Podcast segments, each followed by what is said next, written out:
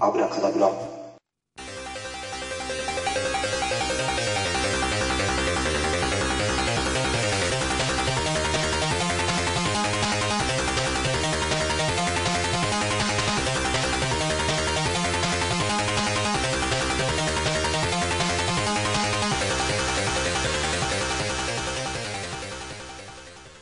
えー、ミスターコッキーです。はい、どうも、九太郎です。よろしくお願いします。はい、よろしくお願いします。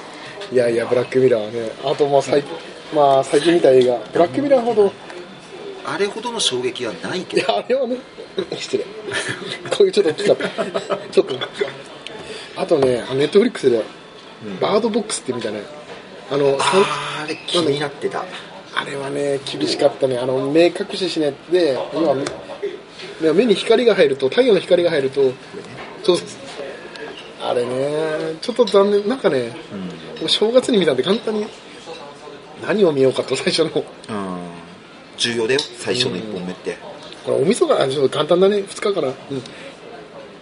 いやー、ちょっとね、ゾンビ系なのかなと、その、ちょっと雰囲気的なゾンビ、あの、要は、光を見た人がみんな洗脳されて人を襲い出すとか、うん死んじゃうとか自殺しちゃうと、そこまでは知ってる。うん、なんかさ、見ててね、最初はなんか、どんな世界なんだろう、何が原因なんだろうって見てるんだけど、結局最後まで見て、わかんないんだよ。ね。なんかのアンチテーゼじゃないけど、何かを表現してんだろうけど、ただだらだら見てると、怖くもないし、やっぱあれだよ、よくありがちなネットフリックスの外れ映画っていうような感じでしょ？そうそう、ね。なんかね、あの、なんかわかんない、もやもやして、でジャンル的に言ったらホラーでしょ？ホラーかな？ミステいや、なんだろう、ミステサスペンス。光がね、なんか別に襲ってくるのも人間だしさ、なんであれに似たような、あの、シャラマランのパラドックスじゃないや、ハプニング、あ、ハプニング。あれに近い空気感、うん。あの空気感だね。ね。ハプニングの方がまだ僕僕としてはなんかすっきりした要はなんか地球温暖化じゃないけどその地球さ自然を大事にしようっていうようなうん。テーマはあったけど、これに関してはなんかよく分かんなかったね。サンドラ・ブロック好きなのに。うん。ね、サンドラ・ブロック出してまでやる映画ではないんじゃないかと。でしょうん。普通の他の、ね、何も何もないような感じが出しても同じような感じだったんでしょということで新年一発目、まあ、映画これ見あと、こんな洋服ねバナナかよ。ああそれね。それツイッター見たら激賛してたね先生ね。いや小樽で見ましたよ。1年一発簡単に見見ましたよ8時40 8時35分ぐらいの簡単の簡単えそんな朝？朝？の朝。さそうさすがやってますね。すごいね。いやありがたいっすよ。もうもう元旦からだよ。一人で。大泉さん褒めてたもんね先生ね。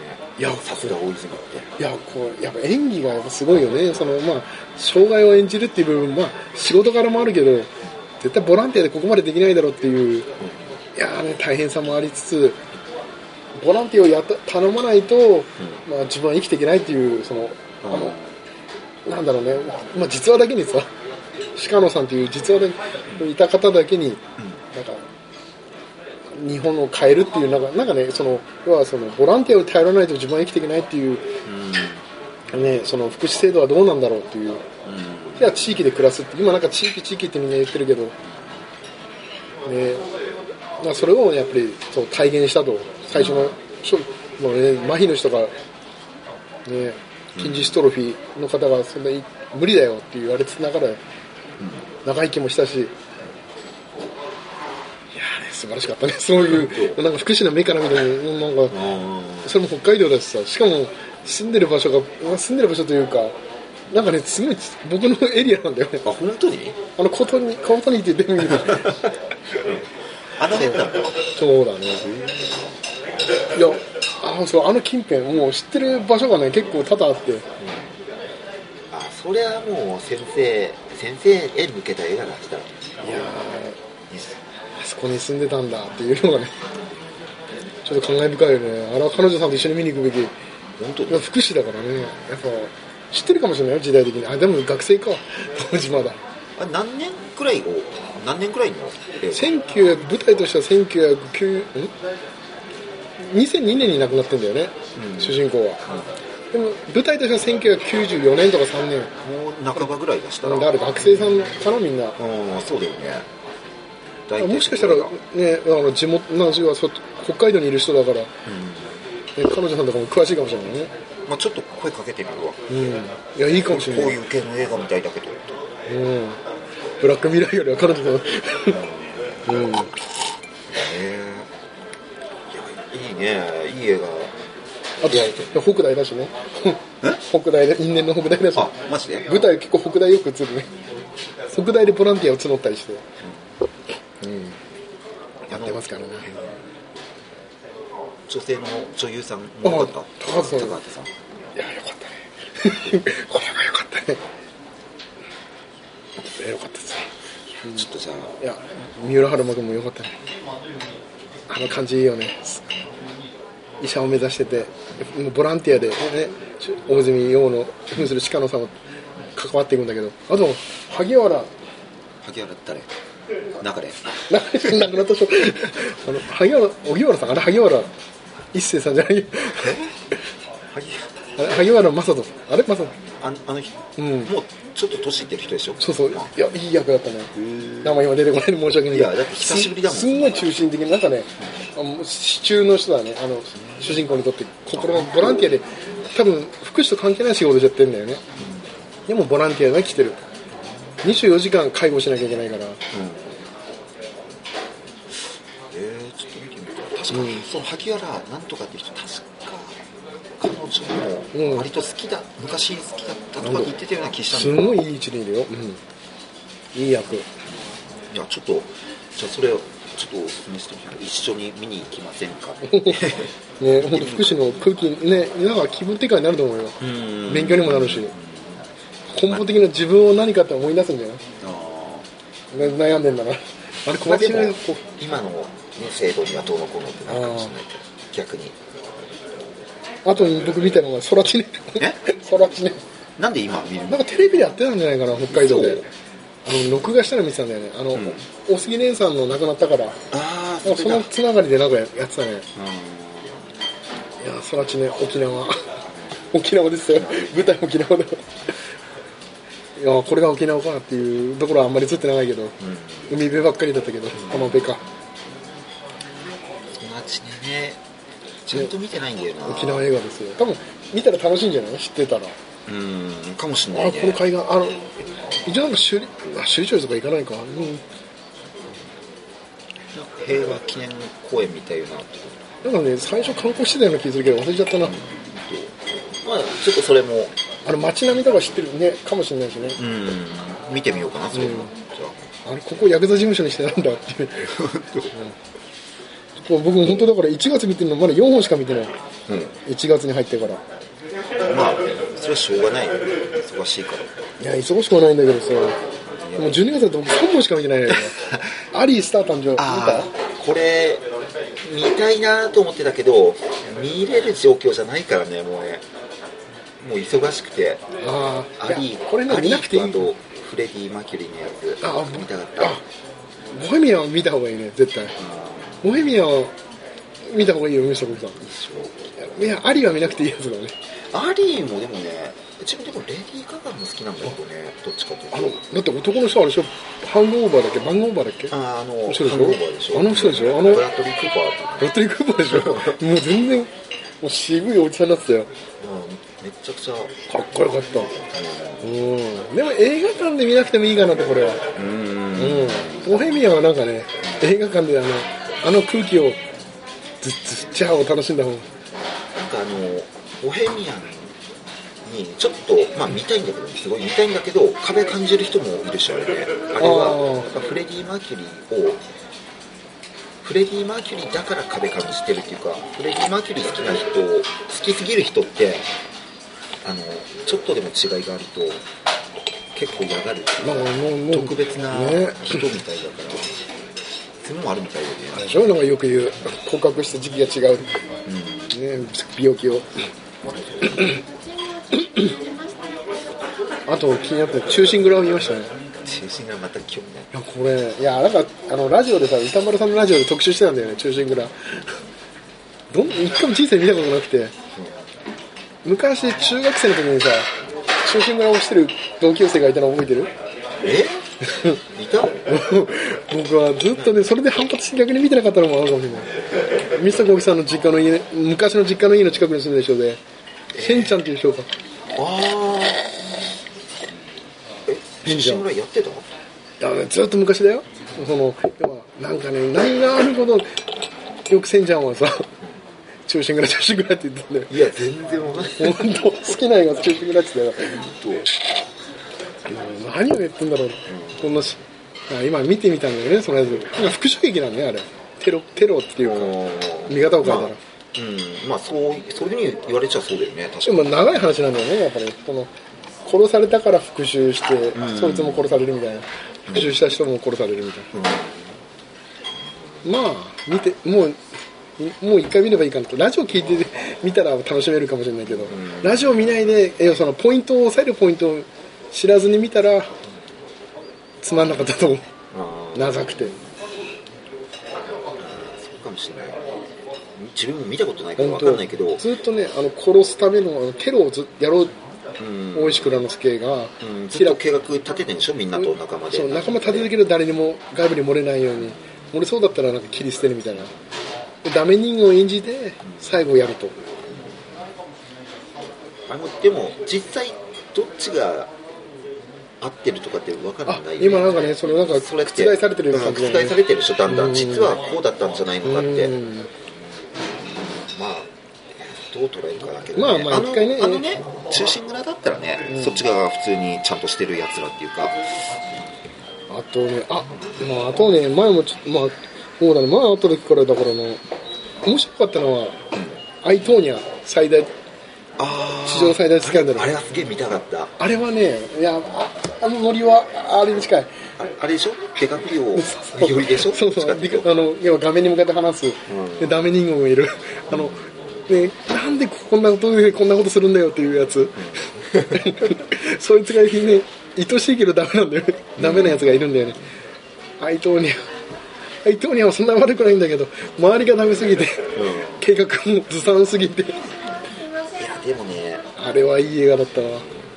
演じてる人もまたああれであの人でしょ、ん。デカプリオの相手役っていうか。もうスーサイドの彼名前出てこなくなっちゃったけど。そうああのな何クイーンだったか。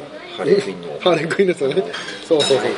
全然演劇そうなんだけど。もうおじさんだね我々っていうもう、うん。いやーあれはね本当レンタルで見るべき。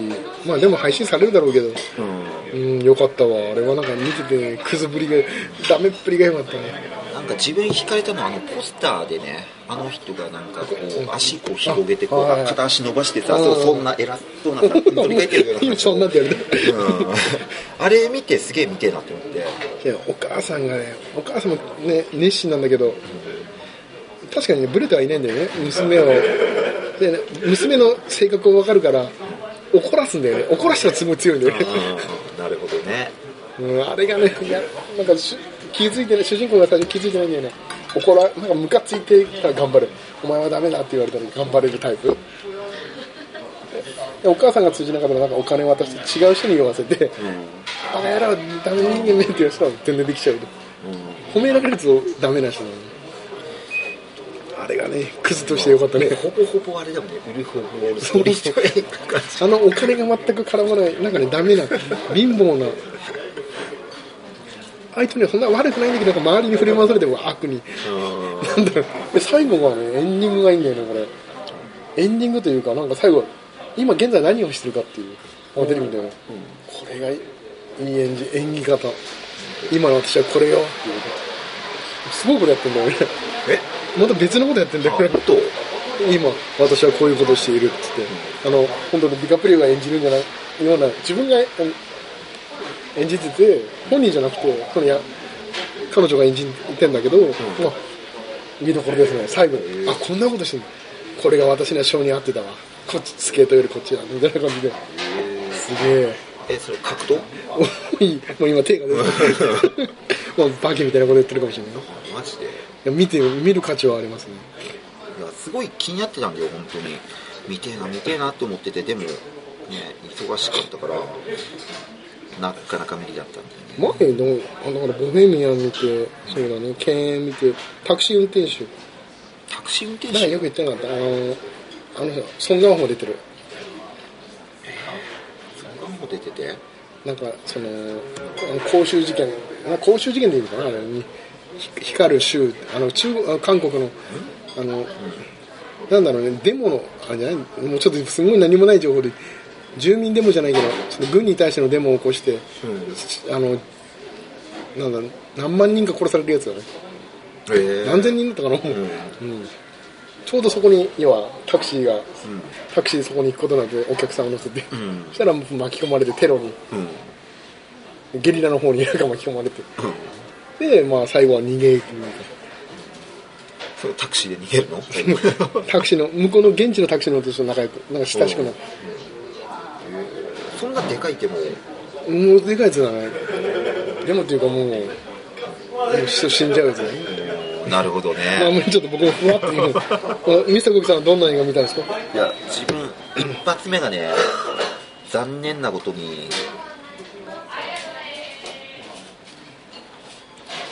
残念なことに今年一発目ねザ・プレデターでした。おおあレンタル？いやーああっちは新しい方だよ。プレデタってあのまあ最近やってたやつでしょ？そうそう最近やっててえもうレンタルあなってた。おおあれはどうなの全然だって監督あれ？監督って誰だったっけ？なんか忘れちゃったけど。えー、監督誰だ？ろうまあいいやえなんでプレデター 原原点回帰みたいな感じだよね。どっちかっていうとね多分そっちに原点回帰させたかったんだろううね、ん。怖くなかったってこと？でそれもあるそれもあんだけどな。なんかなんだろうね。ギャグ要素が多すぎたかもしれない。自分の中ではして。もっとなんだろうね一番最初のプレデター大好きなのさうん。シュワさんって、うん。実は2作目も好きなんだよどっちかっていうとほうほう。2作目のあのシュワちゃん全然出ない関係ないね。ニューヨークがどっかで起こる。そうだね街であったのうん。あっちも実は自分好きなんだけどそれ以降なんかいろんなプレデター出てたでしょ。そのエイリアンと戦ったりとか。とかああいうああいうのちょっとダメだったんだけど、うん。あとね普通にどっかの西西部にプレデターが来てみたいなのもあったような気がしてそれもダメだったんだけどう。んそれよりも苦手だったななんか。プレデターバットマンでも戦ってるね漫画では。そう。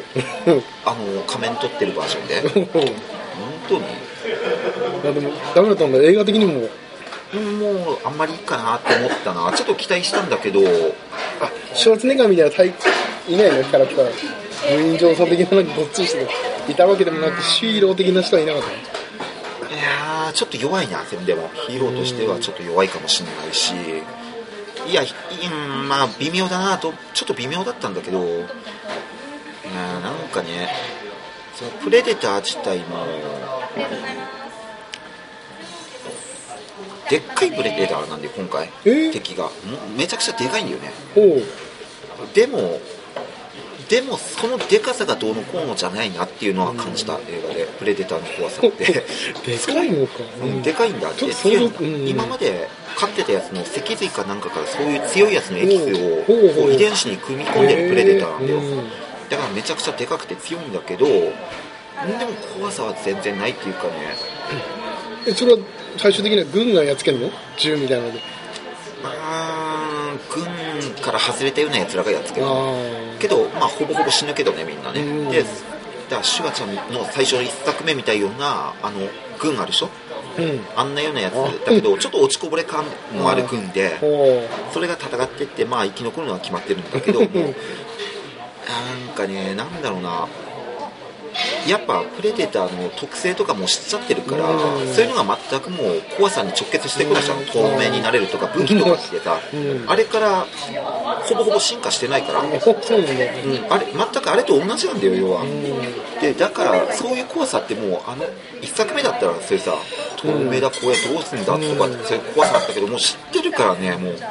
やっぱ何も怖くない。だから怖さはもうでギャグ要素は多いしね。なんかピンチでもみんなのほほんとしてるギャグかましたりとかするところあるからうん。ねなんか。よかったね映画館で見なくてよかっ見なくてよかったんだよ本当に。ちょっとまあいいやー今年一発目としてちょっとやっちゃったなっていう感じの自分な。でその次にねあのタグってみたんだよ。タグ。あとね。TAG TAG タグ。でこれコメディなんだよね。ほう。うん。僕も借りた記憶があるけどなんか見てないな。ジェレミー・レナーが主人公で。でまあ小学生の頃からまあ5人ぐらい男5人ぐらいで遊んでるんだ。鬼ごっこしてるのさ。でそれをこの30何歳までも続けてんのさ。ずっと続けてんの。あ鬼ごっこ？で毎年5月になったらそれスタートするのさ。でお互いもうどこにいるかも分かんなかったりするんだ？今 あそこの会社で偉いやつになってるやつもいるし。おお面白そう。うん。でそれをしその情報を知った誰かがそれ鬼なんだけどね。うん。鬼鬼をあの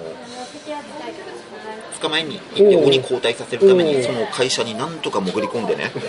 清掃員としてアルバイトとして雇ってもらって潜り込んで なんとか社長に会ってタッチって言って鬼交代ってなってやったりしてくんだ。すげえ。うん。この5人の中で1人だけね無敗の男がいるんだよ。ずっと捕まんなかったやつ小学生の時代から。すごいね面白そうじゃん。でそれがジェレミー・レナーなんだけど捕まんないやつでいやこれあいつだけ無敗だからみんなで協力してあいつ捕まえようぜって言って、男4人くらいがグループ組んでまあちょっとあの大負けの女性とかうん。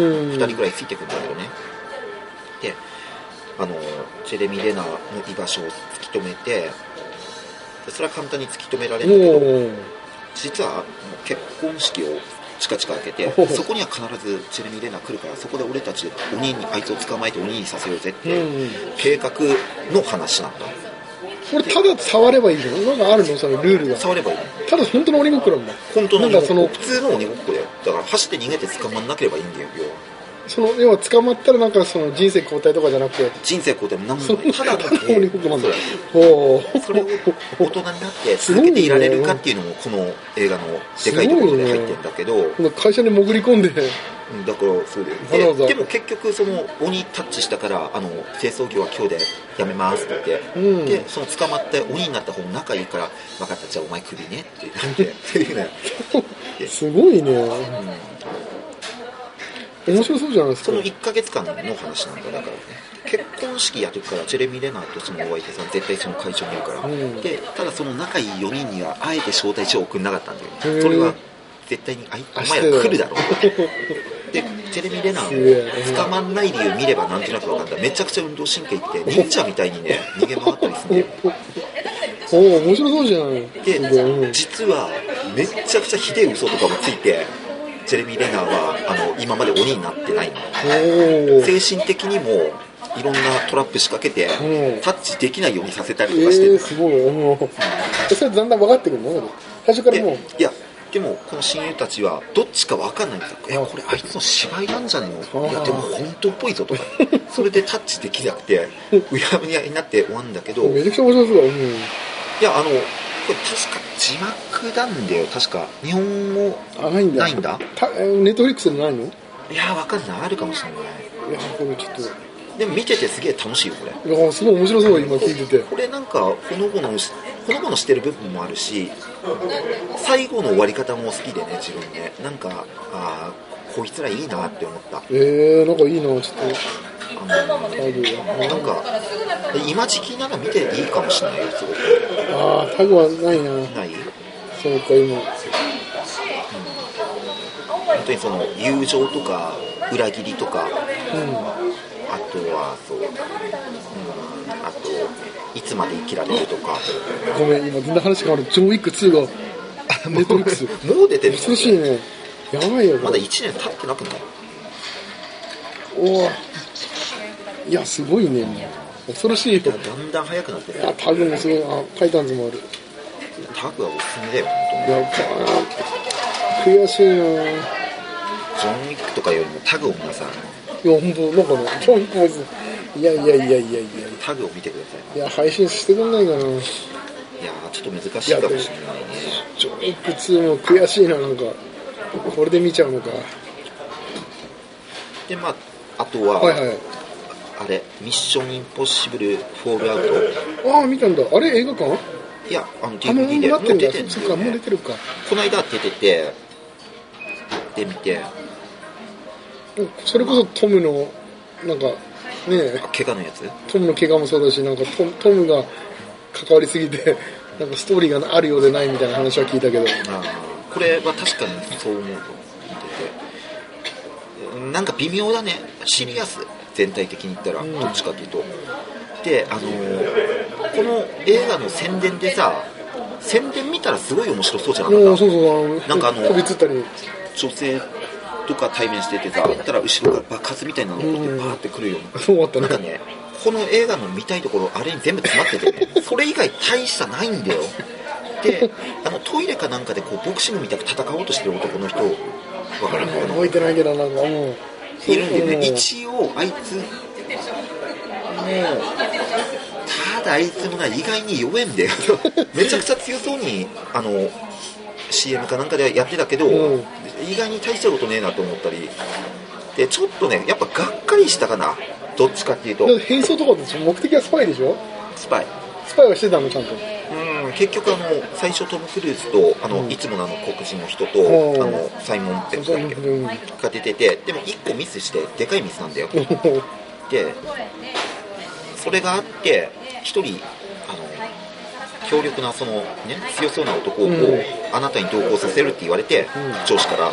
で一緒に同行させてそのそれを回収させようとするんだけど、まあでもそんなんねこれネタバレ化に全然なんないと思うけどそいつも実はそいつが敵なんだよ実は、おね、よくあるでしょこういう映画で。そのパターンなんだけど、うん実はってやつうん、なの言わなくたって大体わかるでしょっていう感じなんだけど、まあ、一応ラスボスになっちゃうんだけどでもそいつ強そうに見えるんだけど結構え案外弱くてねなんかそこでがっかりするっていうかで最後そう爽快感はないのたストーリーがあのいやー全然自分今回ちょっと外したかなって思う。前回の方が全然面白いね。あそうなんだ。ちゃんとログあの見てないんだよね僕。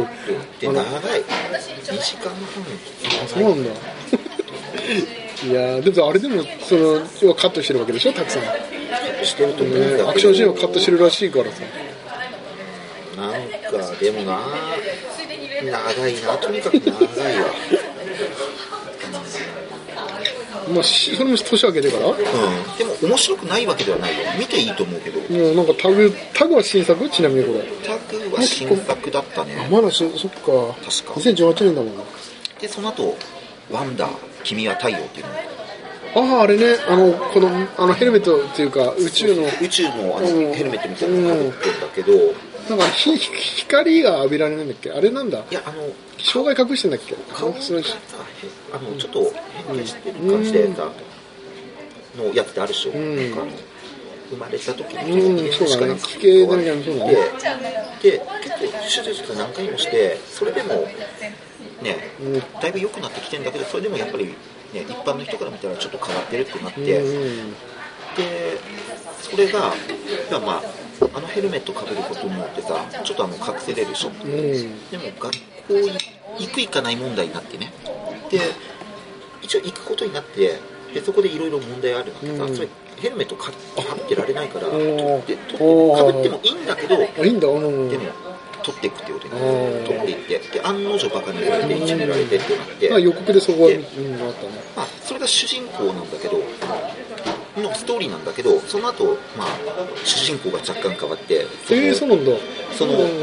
ねやつのお姉さんが主人公になったりとかしてへえその都度45人ぐらい変わるんだよそういうね、感じなんだ。うえー、なんかん、でそのね主人公の姉はそそういう弟だからあの家ではそういう弟が結局さめちゃくちゃ光っていうか、しうん。みんなからチヤホヤされるでしょ結局そういう風になったらね,、まあでそこに今度若干の嫉妬生まれつつもでも弟も好きだからっていうような話で行っておー。今度でも学校行ってなんか昔仲いいかった女性のね、うん。同級生とでもなんか仲悪くなっちゃったかうん。なんかわかんないけどしねとかでしたら今度彼氏ができてみたいないろんないろんなのがあってで今度と思ったらその次はあのーそのなんだろうだ誰かがまた別の、ねうん。友達がなんか主人公になったりとかしていく話なの。へえなんか面白そうだね。いやなんかちゃんと見れそうだね。見れる。飽きずに。見れる見れるあの男の子だけだったらちょっときついなと思って見いや避けてたんだけど。結局その男の男の子ここに紹介されて最初男2人女1人で同じ学年でね。うんで学校を案内するっていうね。でも1人はやっぱそいついじめ出して、うんでもう1人の男の人はでもそいつとどっちかというと好きでね、うん面白いってなって仲良くなって、うんとかってなんだけどその男もちょっとしたやつで行き違いでそのこの主人公の人と喧嘩みたいっていうか無視されちゃうんだよ、うんこの主人公の交換そう。恋を持ってた男性がなんか陰口みたいなのを、うんその主人こっちの本本ちゃんの主人公に聞こえちゃったみたいでそれでその本ちゃんの主人公から無視されたりして、うん。どうしてだとかってなんかそういう話とかも入ってきたりして、うん。なんかいろいろあってで中盤ねなんかいろんな人のねそういう不不満とか問題とかが入ってくるからちょっと複雑化していったりとかしてって面白そうだね。なんかでまあ、結局最後はちゃんとねなんだけどうん。まあすごいいい映画だなって思って、あうん。のまあ一応とメモしとかないタグと君は太陽ね。そうタグとワンダー君は太陽、うん、うん。これはなんか落ち着いてる時に見たらすごいいいなって思った、太陽面白そうだね。ストレスだから。うん。うん、あとねこれが一番今年期待してたやつで「ファントムスレッド」ってあるなんかそれなんかなんか聞いたことある。なんかそれ評判良かったやつじゃない、うん。あの2018年それ映画自体は去年やって、うんうん。レンタルはもう。ダニエル・デイ・ルイスの最後の出演先になるだろうっていうふうになんか言われてるんだよね。であれさ要はあのポール・トーマス・アンダーソンだっけ？監督。ちょっと待ってねポール・トーマス・アンダーソンとうん。ダニエル・デイ・ルイスでで音楽担当してるのがレディオヘッドのギターの人なんだ。うん。これこのチームってあれなんだよ。ゼアビル・ビー・プラットとお同じチームで。おでゼアビル・ビー・プラット大好きだからさ。だからこれもうまあ見ずにはいられないなと思って見たら案の定良くて。ダニエル・デイ・ルイス主人公だけどうんドレス作る職人さんでで家の金持ちなのかな？でいろんなお偉いさんのドレスとか作っててさ。うん。でそこにちょっと、まあ、どっかのファミレスみたいなとこ入ってったら、う。んなんかウェイトレスの人がとなんか一目惚れみたいなのしちゃってさ。そのウェイトレス大した綺麗ではないんだけど。でその人と、まあ、ちょっと付き合う。すごいね。まあ、結婚してないと思うんだけど結婚みたいような感じになって同居になっててねなってくんだけどダニエル・デイ・ルイスの主人公は、まあ、割とその仕事が大好きでその仕事を邪魔されるのが一番嫌い、うん。ドレスとかに関する仕事をするのが一番好きでそれで神経質なんだってこういうグラスとかのさ飲む時もさうん。この音とかすごい気になって集中できないって言ってイライラするうん。なそういうやつでで彼女は割とそのなんか田舎育ちかなんかわかんないけどちょっと貧しいところから出てきてうん。で体型的にもあんまり良くない。みたいなすごいね言うねあんまりないんだよねで腕もちょっと太いんだ。ね。でなんだけどその2人の、まあ、ラブストーリーなんだけど、うん。主にね。ただちょっとね変わっててうーん最後言っちゃうとこれプレイだなっていう感じプレイあの要はその結婚というか恋愛全部が。あー全部含めてもうプレイうんなんだよきっと。うん。どうなの？これは何結ばれることがみんなも望んでるっていう見方なの？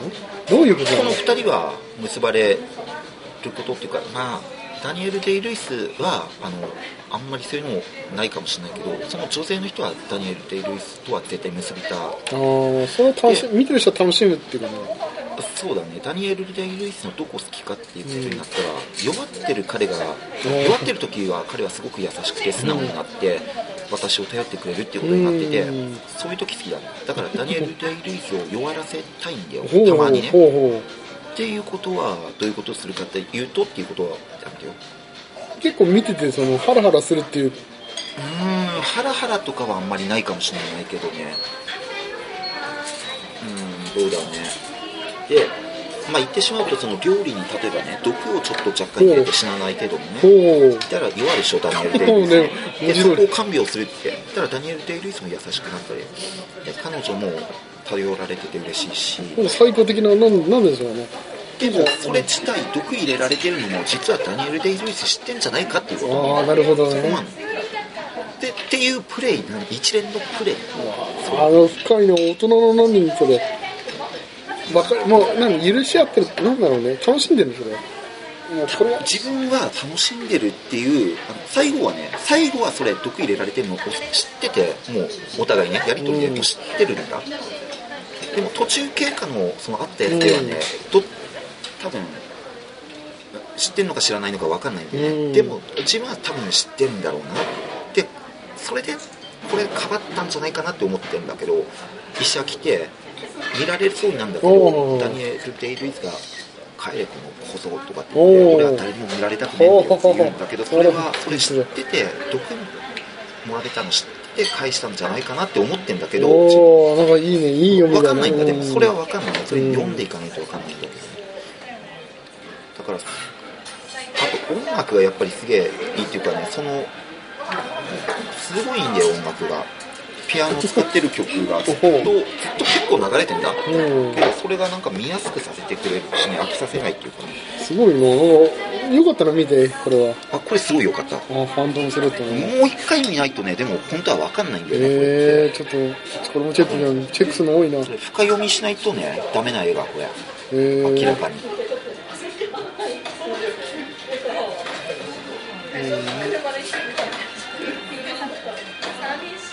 絶対2回見ないとダメだわこれいやあの全部どれも避けてたっていうかブルーレコーダー買うんだよな俺。ういやーすごいな、ね、ブループレイヤーもブルーレイの。うんそうか。んあとはもうブラックミラーバンダースナッチを見て 今年はまあその6個ぐらいかな、ああうん、そう。え今年で6個見たの？去年はね年末とか忙しいあれから見たのはねあの前「オー・ルーシー」見てそれ語って確か終わったよね「オー・ルーシー」ってあの全然ダメだってやつでうん。その後に「ランページ」見て。ランペあランページ？あ。ランページ。どうなの？あれ評なんか評判が分かんないんでいい人もいるし。うん多分あのとにかくあのドウェイン・ジョンソンが好きならいいんじゃない？暴れるの？結構頑張って暴れてるの、うんまあ可愛いしね。あの人がやっぱその動物好きっていうなんかの感じで。うんなんかいいんじゃないかなそれはうんあとハクソリッチ見たね。ハクソリッチ見たついに。あれハクソリッチにネットフリックスだったよね。あどっちで見たろう。いやネットフリックスじゃ自分借りてなんか最近配信されたよあハクソリッチ。うん。去年あのあ去年最後に会ってあそうだ言ってたよね。沖縄の話したもんね。ね、でハクソリッチも見なきゃなって言ってたそでしょ。うほら今ネットフリックス出てるよ。出てるんだ。いや最近だよ配信したの。あそっかこれ。うん。あまあしたらでしょまあでも、えどうですか？もう見てないんだよね。いやでも最近。ハクソリッチと、まあ、その沖縄。沖縄決戦だった。ら比べたら沖縄決戦の方がやっぱ面白いと思うすげえ どうなの？見てハクソリッチの中で沖縄を感じたの？うーんやっぱりちょっと偏りすぎてるなっていうのは感じてうん。やっぱりあっち側っていうかやっぱヒーロー作りしたかったのかなっていうのはなんかね感じたねそういう。うん。まあ映画としてはどうなの？その要は訓練して出てメル・ギブソン。うーん。どうだろうな。正直微妙だったな今回の。メル・ギブソンに。大好きなメル・ギブが。メルいやそこまで大好きじゃなくてうん。今までのなんかねあのパッションとかさ、うん。あの走って逃げるやつそうだね。さうんああいう面白みじゃないやつまあ走ってはいたけど走ってはいたかもしれないし、いやなんかそれ以上になんかうんなんか微妙なな納得できないなーっていう感じのやつが多かったね。なんか助けるためになんかねうん。いや主人公のなんかアンドリュー・ガーフィールド。うん。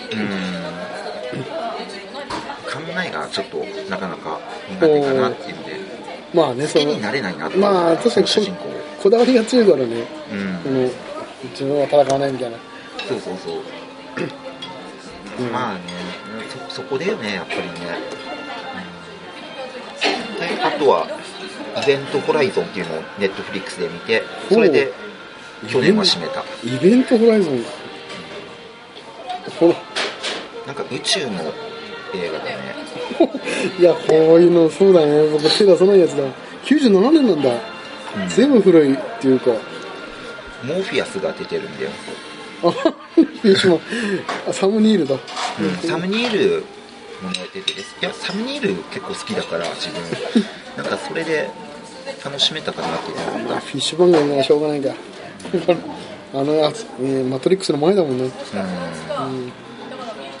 でもやっぱ面白かったよこれは。へえいやーそっかなるほどね。クローバーフィールドのさ、うん。一番新しいやつあるでしょまあパラドックス？うん。あれあれとちょっと被るとこあるような気がする。言われてさまだ全部見てないんだよね。本当なんかうんちょっと今途中までしか見てない。いやーちょっといろいろ見るの多いなこれちょっと。あとあとあれ1話だけ見た？あのオレンジ・イズ・ニュー・ブラックあはい。はい1話だけ見た、うん、い一話だけ。や1話見るのもやっと時間作ってみたんだおどうでした？いやまだでも2話見ないと分かんないなと思ってあれ。ね。まだだってあのあの時点までの話でしょだって。だからそうだね。刑務所入って。これからだからね。うん。そういろいろあれ階層が結構多いからさそれまでの。うん。だからこれからどうなるのかいいろいろね謎が解けてくるんだよね、なんでいるのかと。うん。でもうまだドラマねこもう海外で終わったけど日本でも年末ん？今年だよね。2019年に配信されて終わりじゃないですか何話まであんのあれって？何は何シーズンって言ったうん何シーズン？ら7じゃないかな終わりは。な結構あるんだね。今配信してるのは 6? い 6? やこれ見ちゃうよ。本当に好きにハマればね。一瞬で飛んでくるよもう。いやなんかね時間がやっぱどっかでまとめてみたいんだよね。見るとしたら。ああでもねこのオレンジを見てからあのアリースター誕生を見たらやっぱりそのオレンジでまあ卒業じゃないけどあの要は役者が出なくなる時あれドラマで出てくる連続ドラマってさ要は出なくなる時あるでしょ？うん。死んだりしてさ、あこっちの映画に行ったんだなっていう。あ人が出てるね。に出てるね。あこのフィーリーさん。んだってこと？あそっちあの選んだっていうかそっちに上がったんだね。映画の世界に行ったんですねっていう方もいたね。アリー見て。ヒーリーさん